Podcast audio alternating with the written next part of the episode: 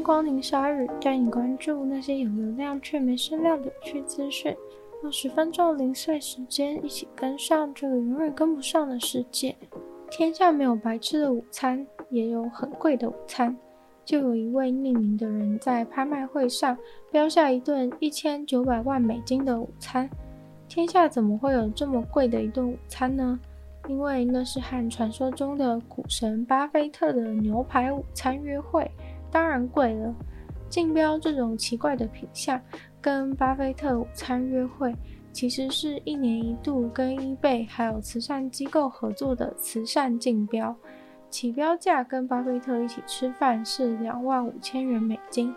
今年跟巴菲特吃饭的价格竟然创了历史新高，来到了一千九百万美金。上一次的记录是二零一九年的四百六十万美金，由中国炒币王孙宇晨所标下的。结果这次破纪录，直接破了四倍的纪录。不过这次标到的是一位神秘客，他将可以邀请七个人跟他一起跟巴菲特吃饭。可惜的是，今年将是竞标与巴菲特吃饭的最后一年了。也许就是如此，今年的价格才会突破天际，而巴菲特就靠着跟人吃饭，总共为慈善机构募到了五千三百万元美金。巴菲特从两千年开始就亲自与人吃饭做慈善，到今年也已经二十二年了，募到这么多的钱，也算是为慈善机构尽了很多努力。国际游泳协会投票同意了一个新的政策，将会禁止多数的变性游泳选手参加女子组的水上运动比赛。这个政策叫做性别包容。在星期天，有七十一点五趴的国际泳协成员同意了这项政策。从六月二十号开始，这项政策就会上路。让从男性变性成为女性的选手参加女子组比赛的条件变得非常严格，那就是你必须要在十二岁以前就变成女生，或是你要能够证明你在青春期第二性征出现以前就变性才可以。除了男性变性成女性参加女子组有一些疑虑以外，从女性想要转成男性，但还没有去变性转成功的类型也是一个问题，因为这些想要转成男性的女性，她们在进行荷尔蒙的疗程，通常会使用高固酮来改变身体环境，这样的话也会让比赛变得不太公平。所以这次的新政策当中也会规定，使用高固酮进行疗程不能超过一年。疗程如果是在青春期的时候进行也不行。如果曾经进行过高固酮疗程，也必须要确定身体中的高固酮在正常的范围之内。政策决议通过以后，国际泳协会也会组织一个新的团队来筹办开放式的游泳比赛组别，让那些想要参加游泳比赛，但是无法符合男子或女子生理标准的选手都可以参加。这边提到，国际泳协会所掌管的水上运动比赛，包含了游泳、跳水、水球、水上芭蕾等项目。这几年来，跨性别的选手几乎把女子游泳运动赛事扫榜。虽然想要保护多元价值，但是反而变成女子组的女生完全没得比赛，也其实不太公平。所以才会左思右想，怎样才可以保护所有选手的权益？最后才会开出了这个除了男子组和女子组以外的第三个类别。但是这中间有遇到一些阻碍，像是在二零二一年的十一月，奥运委员会就公开声明说，表示没有任何运动员应该被排除在外，身体当中高固酮的含量也不应该是变性的人不能是女生的理由。但是，二零二二年开始，国际运动医学联盟和欧洲的运动医学组织却对奥委会的声明有很多疑虑。国际游泳协会多方考量以后，决定使用最数据化、科学和医学实证方面，对性别差异在体育表现的影响上去做深度分析之后，定下了前面提到的标准。等于说，根据科学证据显示。超过了他们标准的选手，其实都是带着男性身体的优势在竞争，并不公平。罗马的历史上多次被不同的势力所入侵掌控。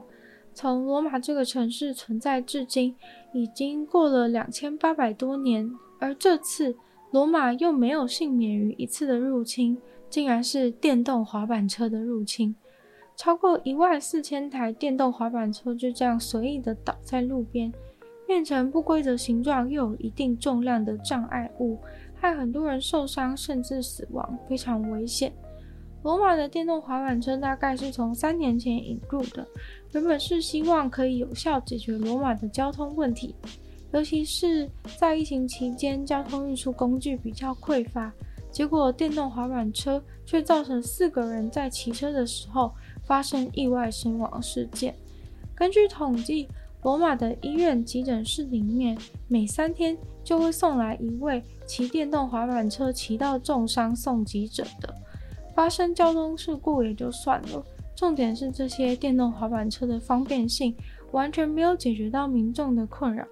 每天大概只有两趴，约两百七十台的电动滑板车有人在骑。罗马市政府一口气给了七家电动滑板车公司发执照，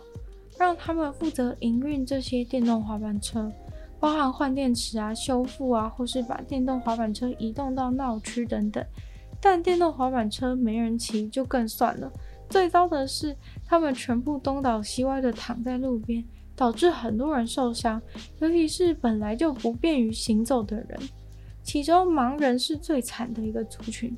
因为原本看不到就已经很难走路了，结果好好的在人行道上面却充满了电动滑板车的陷阱。意大利盲人联盟的代表就说明，因为电动滑板车倒下去的时候形状是不规则的 L 型，所以他们去敲到其中一个部分的时候，不知道九十度的另一边还有电动滑板车的另一根部分，所以非常容易因为误判物体的范围而跌倒。在人行道上面高速移动也是电动滑板车危险的地方。曾经就发生过，因为电动滑板车从盲人身边高速经过，导致他的导盲犬吓到整个人闪开。再加上因为是电动的，所以发出来的声响很小，非常不容易被注意到。现在他们在向政府请愿，必须要让电动滑板车停在专门的区域，不能随便丢在路边。还有需要让电动滑板车制造的一点小噪音来警示路人。在商品的使用说明上或是包装上，常常会有建议使用量这种标示，但是通常都是一些难以理解的说法。在日本最常见的使用量说明，竟然是用珍珠来做比较。例如他们会说，请使用一颗珍珠大小的量，这种叙述在日本包装上面随处可见。但是说到底，一颗珍珠到底是有多大，很多人应该都不太确定吧？因为家里根本没有珍珠啊，又不是每个人都是暴发户。珍珠大小的使用量，于是在日本的 Twitter 上面引起了很多人的共鸣，还有人在网络上找到巨型珍珠的照片来嘲讽珍珠大小差异可以有多大。大家赞赏的使用量标记，像是直接在包装上面画一个范围的示意图。或者是用大家身上真的会有的硬币大小来表示，但也有人认为，不管怎么形容都很难抓那个量。像是硬币的问题，就是厚度多少根本不确定。所以，也许其实大家按照喜欢的量来使用就好了，根本不用管上面写什么。也许厂商也觉得没有人会照做，所以才随便用珍珠来举例的。今天的鲨鱼就到这边结束了，再次感谢订阅赞助的会员毛毛、黑牡丹、LV、水染秋生、Z Z Z、James、Jason，还有 K U N。那就是希望其他有愿继续支持鲨鱼创作的朋友，可以在下方找到 Patreon 链接，里面有不同会员等级还有不同福利，大家参考。喜欢鲨鱼的节目的话，记得把鲨鱼节目分享出去，或在 Apple Podcast 上留星星、写下评论，都对鲨鱼节目成长很有帮助哦。